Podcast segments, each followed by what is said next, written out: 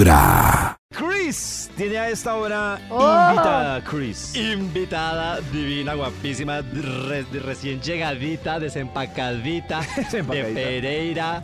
Señoras y señores, con ustedes Sara Bojanini. Pero si yo digo Sara Bojanini, nadie va a entender, ¿verdad? No. Yo creo que no sé quién es esa. Pues Sara es nada más y nada menos que la famosa tía Clemencia. ¡Bravo! Bienvenida. Vibra en las mañanas. Gracias. Hablemos un poquito y yo sí quiero que empecemos eh, con esto, la tía Clemencia, cómo nace ese personaje, cómo se potencializa. Yo me imagino que la pandemia tuvo que ver por ahí con, con, con este caso, pero cuéntanos tú, eh, ¿cómo nace la tía Clemencia? Bueno, la, hace- la tía Clemencia es em, una de las conclusiones más grandes a las que yo llegué en terapia. En terapia muy temprano uno se da cuenta que uno no es solo una voz que está ahí, sino que uno tiene básicamente una banda sonora. Total. Total. Entonces, eh, en un ejercicio de creatividad yo me puse a ponerle como nombre y características a quienes habitaban ahí, ¿cierto? Y em, la voz que más trabajo me daba era la voz de la culpa, porque las mujeres... Uy, a las mujeres nos toca difícil trabajar la culpa, es decir, usted nace mujer y tiene la culpa de todo. Entonces, em, yo le puse la tía, porque además tengo muchos referentes, tengo ocho tías, perdón, siete tías por un lado y tres por el otro. Se venden tías. se le, se le Se le- venden se le tiene la tía. Total. Entonces tenía muchos referentes y em, clemencia, porque es la voz que no tiene clemencia. Entonces yo la quería sacar de alguna manera para burlarme de mí misma.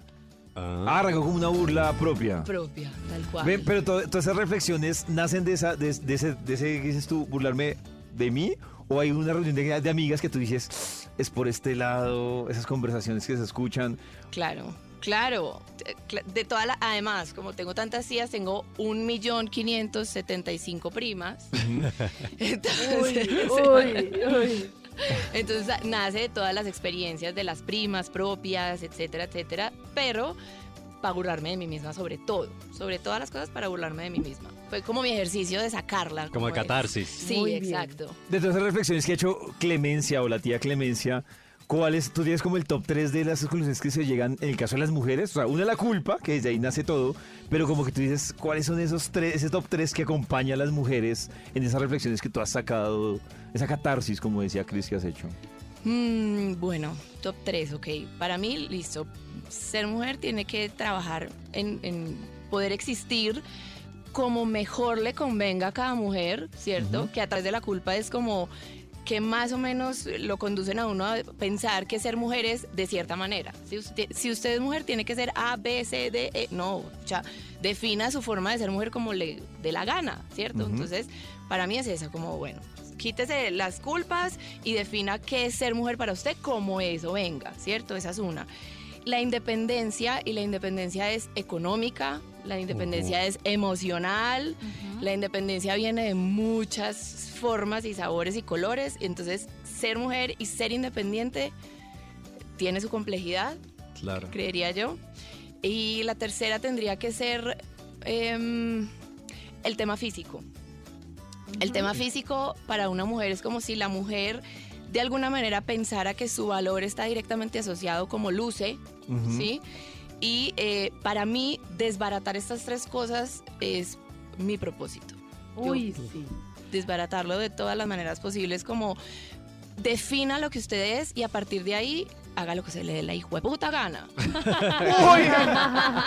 Y es que estamos hablando precisamente en el, en el Instagram con Pollito de un video precisamente donde decíamos, o sea, una mujer divina en todo el sentido de la palabra y físicamente un cuerpazo y decía, a mí me costó aceptarme, eh, mi cuerpo me costó tomar también un, un tiempo de no querer salir sol- siempre con el vestido de baño o- Sí. porque me da mucha inseguridad, ¿no? Y tú decías, pero la veíamos, pero. ¿inseguridad de dónde? lo decía, yo, yo solo estaba escuchando. Argumentar, decía así. a mí no me metan ahí, No, ¿qué no, solo escuchaba. No, mentiras, pero ven, eh, a propósito que decía Chris, eh, por ejemplo, esa construcción, que es un tema muy subjetivo, ¿no? Es decir, por ejemplo, Chris decía que cuerpo tan bonito en vestido de baño, y cuando tú hacías la reflexión ahí en Instagram que decías, durísimo, yo salí en vestido de baño, se vuelve un tema que uno dice, es una construcción súper personal y súper mental, ¿no? extremadamente personal. Cada quien de alguna manera carga su cruz, ¿sí? Entonces, em, digamos que yo podría percibir que les parecía bonito a las demás personas porque me lo decían, pero no, yo no lo estaba viendo en el espejo. Y eso es, y eso es durísimo, yo creo. O sea, es como que, pero si a mí me dicen que yo soy linda, pero yo no veo esto, o sea, no lo estoy viendo, no, no lo estoy sintiendo, no lo estoy viendo, no lo, y seguramente tampoco lo estaba reflejando, precisamente porque no lo estaba sintiendo. Y em, de ahí viene, quiero hacer directamente la asociación con mi marca de maquillaje, eh, porque ese es todo el objetivo de mi marca. Es como la belleza está adentro. Y mientras uno esté bonito por dentro y se sienta Claro. bonito por dentro, eh, vale huevo las formas, ¿sí? Porque Ajá, al, ajá. total, porque al final del día la gente va a percibir que tú estás bonito por dentro y que tu cuerpo está bonito por dentro y así se va a reflejar.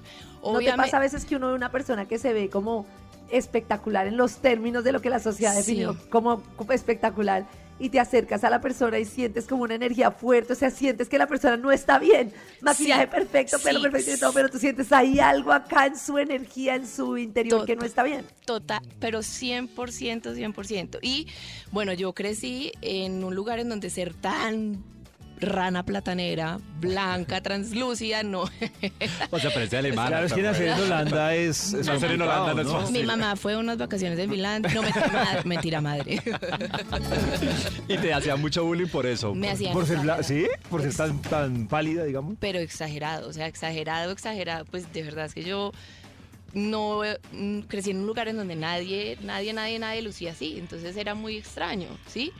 Eh, me decían Blanquita, me decían Casper, me decían, yo tengo una hermana que es espectacular y mi hermana es morenita, entonces, ay, usted tan fea y su hermana tan bonita. Así de- Ay, no. ¿Qué le pasa a usted? Y yo, pues no sé, marica, me faltó tiempo en el horno. Ve, te voy a preguntar, tía Clemencia, porque no mira tus contenidos y no sé si en esa interacción, porque ya es como un tema muy participativo, me imagino que el feedback que recibes de, de tus seguidores y eso, es el tema también que va muy ligado con todo lo que nos has contado también, no solo la culpa, sino otro tema que es delicado, que es la autoestima, ¿no? Sí. Que termina siendo un peso de, de la autoestima, de cómo se construye, y además con lo que tú nos cuentas, por ejemplo, cómo disimuladamente esos chistecitos que le botan en la infancia, eh, en una etapa de adolescencia, eso termina cultivando un tema ya de adulto de autoestima delicadísimo. ¿Cómo percibes tú eso y cómo crees que puede ayudar un poco esa catarsis que tú haces desde las redes? Mm, Gran pregunta. no, qué, qué gorda. Una de dos, o gran pregunta o no la Primero que entendió. todos, buenos días, Colombia.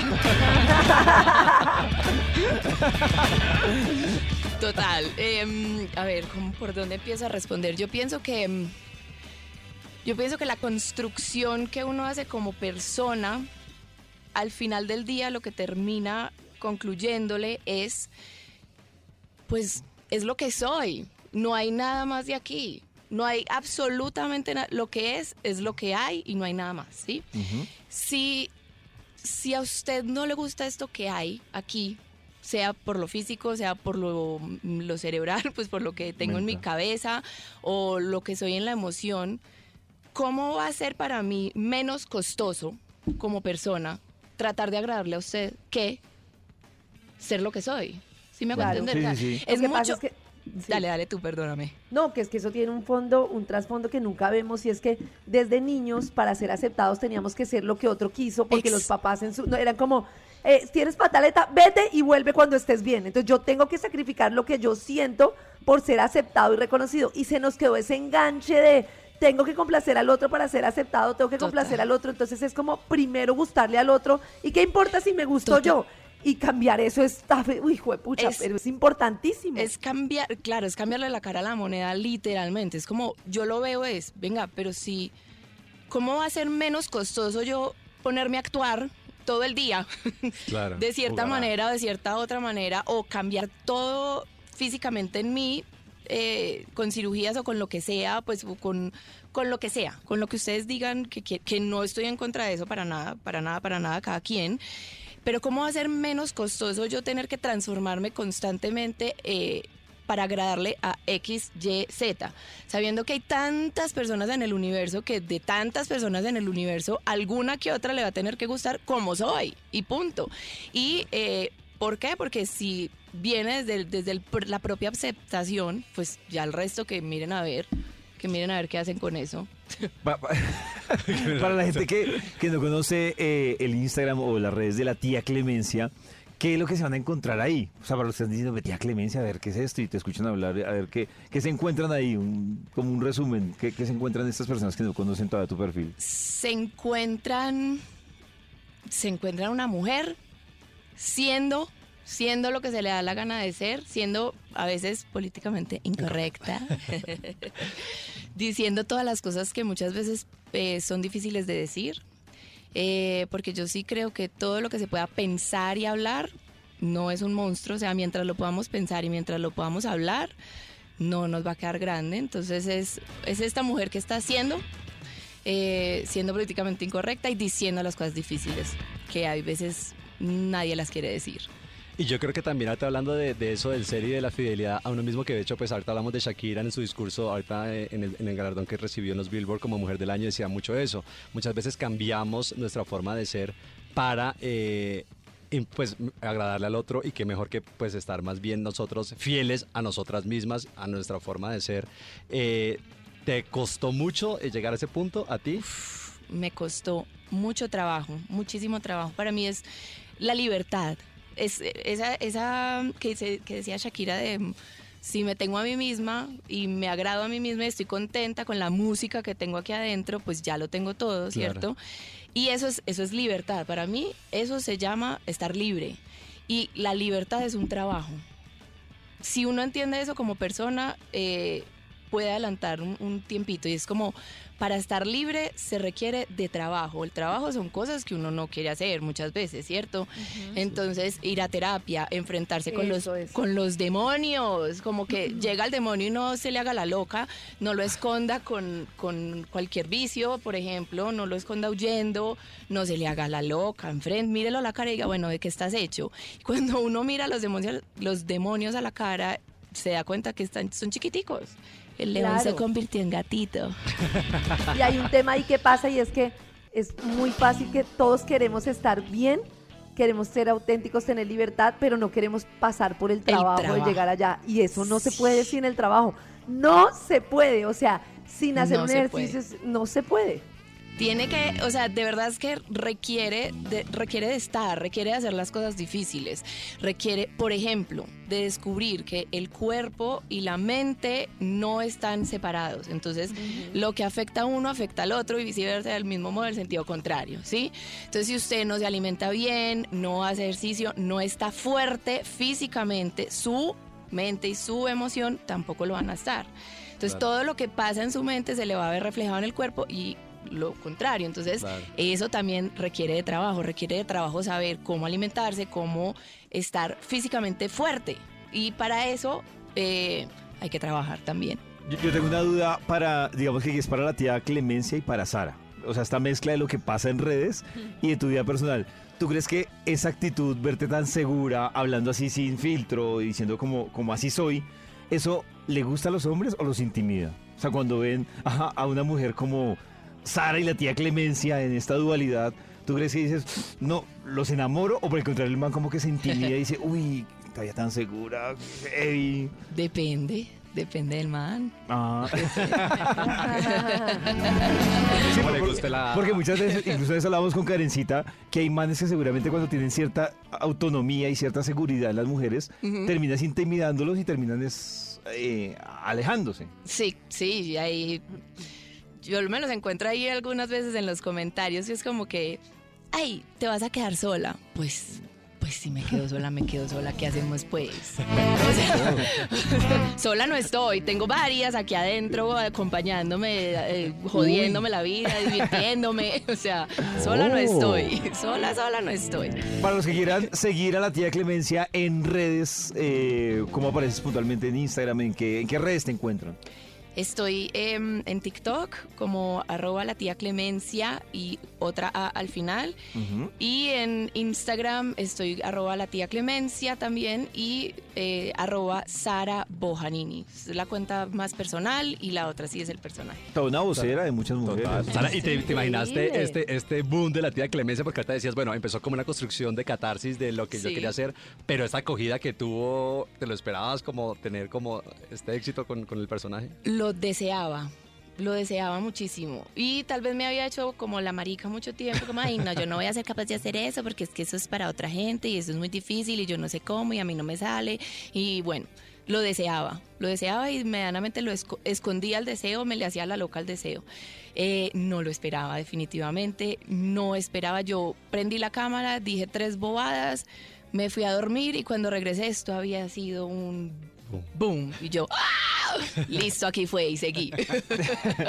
Tía Clemencia, gracias por acompañarnos en, en Vibra las Mañanas. Sabemos que estás trasnochada porque vienes de un viaje de toda la noche.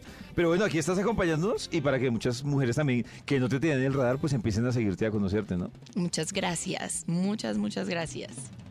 Que estabas por México. Desde muy temprano hablándote directo al corazón. Esta es Vibra en las mañanas. En los oídos de tu corazón. Esta es Vibra en las mañanas. El único show de la radio donde tu corazón no late. Vibra. Dentro de las historias que nos cuentan de película, nos dicen buenos días amigos de Vibra. Sí se empelicularon porque fui a la fiesta de la empresa y no dejé que me llevara. Él era mi novio, tenía la llave de mi apartamento y cuando regresé le puso seguro y no me dejaba entrar. Oiga, qué abusivo. A su propio Qué apartamento. abusivo. Pero lo que yo Oh. quiero decir es que, Nata, a mí me ha pasado Sí. pocas veces, supongo que a ti te ha pasado más, pero esa sensación de cuando uno tiene una sospecha y está en la casa solo encerrado y la otra persona está en Sí, una es situación en la que uno se película, no sé, por ejemplo, que yo vea que mi esposo siempre tiene como una pendejadita ahí con Nata y se ríen y no sé qué. Tienen un evento en el que van a estar los dos, un Oh. viaje de trabajo. Y yo me siento incómodo y por más de que yo quiera regular mi mente y confiar, pues me siento incómodo. Esos tres días o esos cuatro días de viaje me van a decir que no son un infierno. Son un es infierno. horrible. Yo no puedo, no podía dormir. O sea, no, yo me imaginaba de todo. Sí. Y es que, ¿qué hace uno con la mente en esos momentos, Exacto. Maxi? ¿Qué hace uno si tiene igual esa, esa intuición, Claro. esa maluquera? Pero la, la cosa es que Nata, por ejemplo, le, le manifestaba mucho la incomodidad de esa situación o no. O que se vaya y ya. yo, no, yo, o sea, sí tuve mi época de cantaleta, pero también tuve la época donde le decía como, mira, es que yo me siento súper insegura Es- cuando tú sales. Y él trataba de ayudarme bonita. un poco. Claro. Él me enviaba mensajes qué como, bobada, madure. amorcito, ya llegué, tarará, ya voy, tranquila. Pero sí, dormir Eso me parecía sirve. súper difícil. Sí. O sea, A él mí se eso me va. parece- sirve. me parece Sí. terrible y además que me parece mucho más bonita la posición de vulnerabilidad y de honestidad, de no culpar al otro como, ah, es que tú te vas a acostar con Nata, sino decir, mira, me siento súper insegura, pero en cualquiera de las dos ocasiones, por eso digo, a mí me ha pasado pocas veces y esa sensación de esa maluquera de Uy, pensar que te están engañando y como que es una mezcla entre desconfianza, pero es una mezcla ¿Cómo entre, puede- entre, ¿será que estoy empeliculándome o qué tal que me estén viendo la ¿Cómo cara de puede- tarada? ¿Cómo puede colaborar el fulano para que, para que esa situación pues se Uy, no reduzca un poco? Eh, No. Con videollamada Nata demostrando No. que está pues... Pero ya como uno, ¿no? diciéndole a uno, no, no sé qué pero dices, ya, Cris. ya uno debe pensar, o sea, yo lo que ya Oh. pienso es como que, ah, si me van a poner los cachos, me los ponen con el portero, con el de arriba, con el de abajo, pues da igual. No, pues no. Esa es la terapia, en ese momento sí. Pero es, es tener tu mente tranquila y que es que es la Pero es que confianza. no se puede tener la mente tranquila. Pero No Nico, ¿a ti no te ha pasado que te quedes ahí con el video en alguna noche? Claro, queda uno con el Claro. video, eh, pero Por eso, por si las moscas, piensa uno como, pues no, pues ya está sin la por los cachos, pues bueno. Por si las moscas. por eso, por si las moscas uno sale dormir. también. Uno sale también. Por si las moscas uno también sale ese día. Por si las moscas. un tetero para dormir, mañanas. aguapanela con leche. No, no, no, no, no. Un tetero. festejar. Aguapanela con leche. Desde muy temprano hablándote directo al corazón. Esta es Vibra en las mañanas. Me parece demasiado, pero demasiado, demasiado agresivo. Ese lenguaje en el que uno se supone que no está diciendo nada ni ofendiendo a nadie, pero al final ofende a todo el mundo. Uy, ¿Ah, no, ¿Le parece? Tremendo. Sí, ese, ¿Cómo así, así? así. Oh. Así, bonito. como Yo tengo una, por ejemplo, uy, a mí me da mucha rabia cuando los gerentes o los directivos en reuniones Uy. con las personas. Por ejemplo, la señorita, la señorita que le encanta llegar tarde a las tareas, ¿no? La señorita que le encanta que la rescaten. Y es como ese lenguaje que uno dice como, de verdad, no puede ser. Es peor que cualquier cosa indirecta. Puedo o sea, que poner públicamente una queja al día de hoy contra mi jefe David Rodríguez. Que le encanta que ¿Qué le, hizo, Me ha dicho- rescaten. De aquí en adelante ya no se puede incapacitar, ¿no? Ya hizo la meditación en hielo, entonces está súper sana, ¿cierto? Pero eso fue después de las 16 incapacidades de, Este año de no me había abril. incapacitado, este año no. Ah, Me no. parece súper agresivo. o sea, en cualquier momento me voy a enfermar. ¿Cómo es? Sí, sí, sí. ¿Cómo es mejor que diga David que estás muy enfermita? Como ya, como directamente, como, hey, no, ya. Yo creo que Yo prefiero es mil hora de veces el tomar lenguaje vitamina C. directo que el lenguaje así. Sí, yo le puedo decir a Nata, es hora de tomar vitamina C para pues, que nos acompañe más. O, o sea, Sí, que ¿cómo le- que dice uno un eso? Magnesio, potasio, de todo. Por ejemplo, en pareja, a mí todo lo que es como ay, muy bonito, ah, no, pues como usted siempre puede hacer esto, ah, no, pues como nunca se equivoca. Para mí todo eso lo que hace es peor una pelea, peor una situación. ¿Y hoy o sí sea, puedes pa- lavar la losa te duelen las manitos, mi amor? Uy, uy, Nata se ve que es experta en eso, qué En miedo. los oídos de tu Me corazón. duelen las manos otra vez. Vibra en las mañanas. El único Estoy show incapacitado de manos. donde tu corazón no late. Vibra. Vitamina C. A través de Vibra 1049 FM. En vibra.com. Y en los oídos de tu corazón, esta es. Vibra en las mañanas. En este programa aprendemos sobre la vida, el amor, el desamor y sobre todo un poquito. Que sí, hombre, que sí.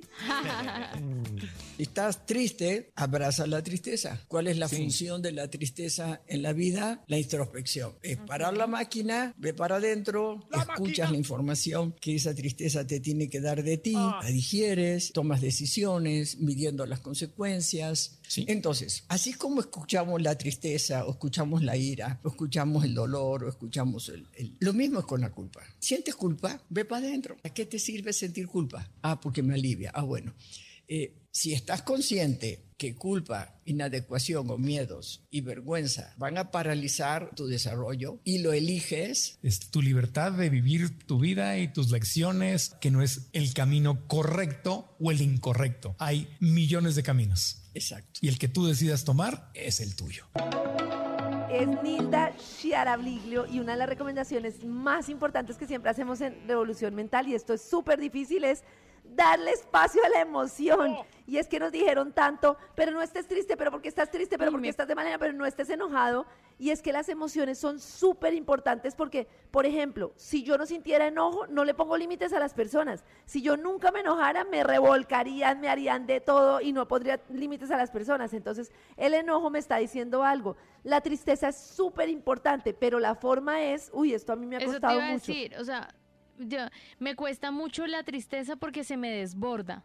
Ajá. No sé cómo y- manejar. Y has probado como darle el espacio, un espacio en el que la dejes salir, salir, salir y estés Pero es sola que con me, ella. me- me voy como al barranco, o sea, de verdad veo todo negro. Cuando la dejo Sí. salir es como, no, todo está mal, voy a estar triste Pero llega un siempre". punto en que, te- en que paras. ¿En se- paras? Es peor reprimirla. Pero Pero entonces, en ese Nata, momento por no ejemplo, puedo ahí, pensar en que eso que estoy sintiendo va a pasar, sino en ese momento pienso todo lo peor.